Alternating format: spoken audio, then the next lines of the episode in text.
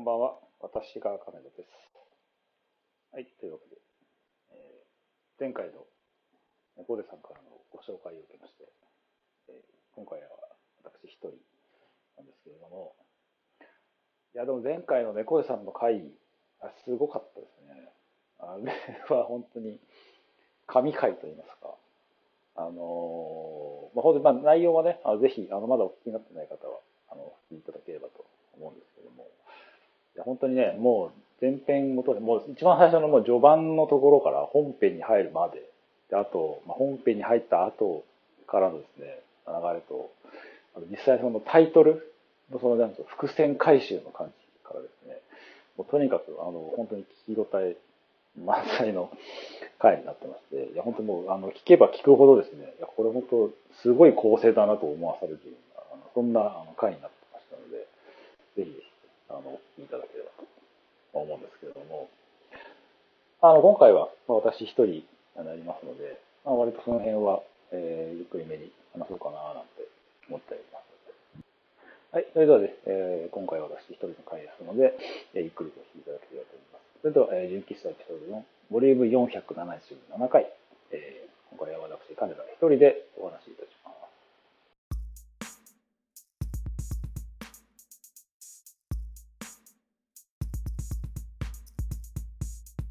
まあ、私事ながらですけども、えーまあ、ちょっと今週ですね、誕生日を迎えまして、えーもう42ですよ。まあ、その、ちょっと休みってわけではなかったんですけど、まあ、お仕事、仕事関係が、まあ、年度末の進行もありましたけれども、えーちょっと落ち着いてはいたので、えーどこ行こうかななんて思ってはいたんですが、どうですかね、あの、年度末進行、皆さん、えー頑張っていらっしゃるとは思うんですけれども、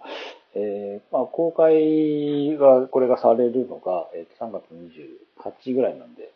えーまあ、残り、まあ、営業日的には3日、まあ、4月1日も4日っていうところだと思うんですが、まあね、公開するまでが年度末進行ということで、えーまだまだもう一踏ん張りですね。まだね、あの、納品されてない方は、えーちょっと頑張っていただければとは思うんですけれども、ちょっとまあ、あの、まあ、誕生日ってこともあって、えーちょっと家族とです、久しぶりに、まあ、緊急事態宣言も解除されましたので、美術館にでも行こうかって話になったんですね。で、近所に美術館があるので、えー特に前情報もなく、なんとなくふらーっと行ってみたんですけども、やっていたのは、あの、ライズマティクスマルティプレックスっていう展示会で、えーこれがですね、あのライズマティクスさんっていう、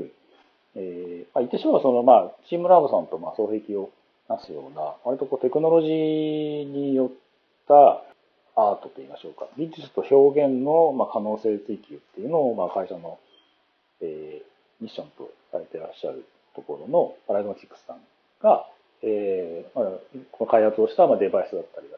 とか、あとアート表現のものの展示をやっていたので、でこれたまたまちょっとふらーって行ってみたところで見てきたんですけど、あの、すごく楽しめる内容になってました。で、結構その辺のこう、なんでしょうね、ライズマティクスさんの実際にまあ見ても、ご覧いただければ全然わかるとは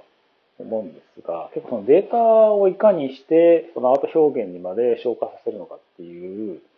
部分にすごく特化されている内容になっていて、でデータって何っていうところは、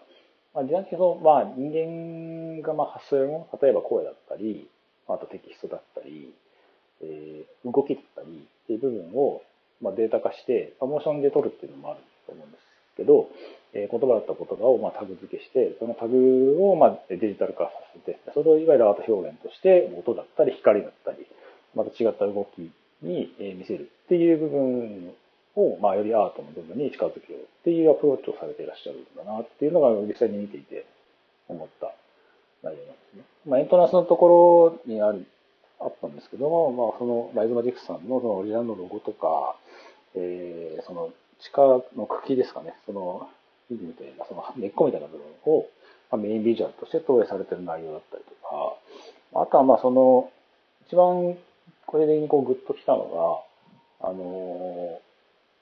ほぼプログラミングで制御されたこう四角いオブジェクトとですね、あとカメラの起動みたいなものが完全にその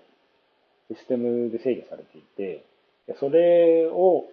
えー、動きの中で、えー、ダンサーのミキコさんかな？っていう、まあ、の、えー、オリンピックの、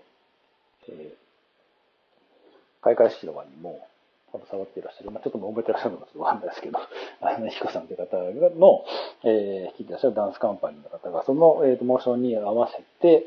えー、プロジェクションマッピングと同時に、えー、いわゆるインスタレーションとして、まあ、披露するっていう、まあ、映像、実際に、その、えー、箱がプログラミング制御で動いているっていう、そのスペース、広いスペースがあるんですけど、その中で、えー、まあ、演じてらっしゃった映像を見た後に、箱が動いているスペースを見るっていう、まあ、そういう流れの展示にはなっていたんですね。で、実際その踊りを見ている状況を経てそれを見るので、ね、あの、ここでこういうふうに動いてて、あこういうふうに、え、ダンスとして表現していたんだなっていう、その脳的なその保管もできるっていうところが、それを見ててすごく、あの、これ新しいなと思いながら、あの、すごく楽しかった内容にはなってましたね。で、あとは、そうですね。あの、一番もう一個大きい展示の中であったのが、えー、鉄か何かでこう作られた、いわゆる8の字状の螺旋の階層のものがいくつか重なっている大きい巨大なレールの部分があって、で、そこをですね、多数のボールがこう転がっていくんですね。いっぱいコロコロコロコロと。で、そこを、えー、ライトのその点滅で、そのボールをトラッキングして、そこにこうレーザー照射をすることによって、高いところにレーザーが当たると高い音が、低いところにレーザーが当たると低い音が出るっていうところで、その実際にそのボールの流れを全体をスキャンして、ボール自体をトラッキング、一個一個トラッキングして光を当てて音を奏でてっていうアート表現のあのオブジェクトがあって、それすごくですね、あの、本当に5分ぐらいだったかな。あのずっと見ていられるような、あのそんな、あの、展示物がありました。で、その、ちょっとまあ音階のその高い低いってところと、まあ強い弱いっていうところ、まあ、そこの光っていう部分もあったりして、まあ音の素質としてはまあ割とシンセを元にしているので、まあちょっとテクノっぽい感覚に、まあ、打ち込みにもなるとは思うんですけども、まあその実際にその、ものが動いていくっていうところを元にしたその打ち込みの、まあ、曲というか、まあ、ノイズのではないと思うんですけれども、メロディーみたいな部分、自然の、動きの中、その重力とかその、感性的なものを全て利用した上で奏でられる、曲っていうのを、体感できるっていうのがすごくあの見ていて、聞いていて、あの面白かったなっていう印象でした。で他にもですね、あの、マイオソ作品はいくつか展示されてましたし、あと実際にその映像で使われた、ま、道具、あの、実際に八熊さんが、あの、改造されていらっしゃった、その、デバイスだったりとか、ドローンを使ったデバイスだったりとか、レーザー照射のもの。あと、まあ、有名だったのが、パフュームとコラボした、えー、映像作品のものだったり、あとは、まあ、えっと、PV とかで実際に作られていらっしゃるような、えー、そののメイキングの映像とかも流れていたりするので、アート作品によらずに、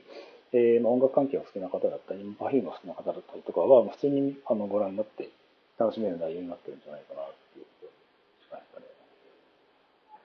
で全体を通して思ったのが、やっぱりそのデータを、まあ、どう扱うのか、まあ、後にまあ消化していくっていう、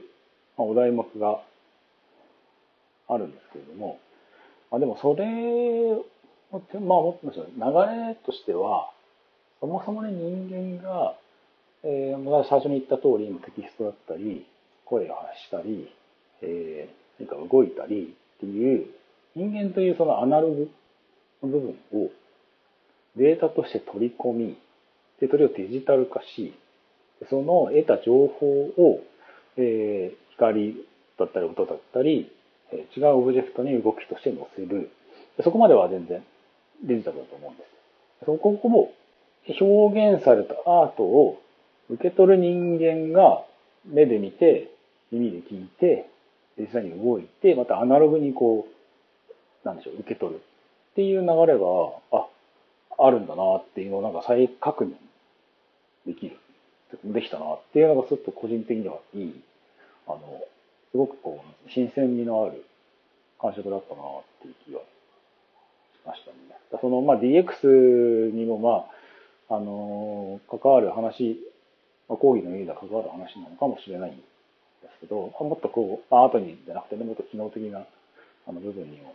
なると思うんですが、やっぱその結局、起点と最後の、えー、帰結の部分がアナログ。途中をデジタルとして、いかに使いやすくするのか、まあ、いかにその、見せる、だったら見せるとしてどういうふうに表現をしていくのかっていうところの、この発信者と受け取り側がアナログであるっていう前提のもとで、デジタルはどういうふうに扱っていけるのかっていう部分をすごく追求されてるのかなっていうのが、全体を通した個人的な感想になってます。でこれあの、6月の20日まで、えー、会期ありますので、えー、ちょっと、あの、気になる方ね、もしいらっしゃいましたら、東京現代、東京都現代美術館でやってますので、秋葉ですかね、やってますので、えー、もしご興味ある方ございましたら、えー、一度足を運んでみてはいかがでしょうか。ということで、今回は、えー、私、関連一人の会でございました。えー、次はですね、えー、車さんがですね、久しぶりにご登場の予定になっておりますので、えー、そちらの方にですね、ぜひ、あの、楽しんでいただければと思います。はい。今日のところはこの辺で、えー、それでは皆さん、おやすみなさい。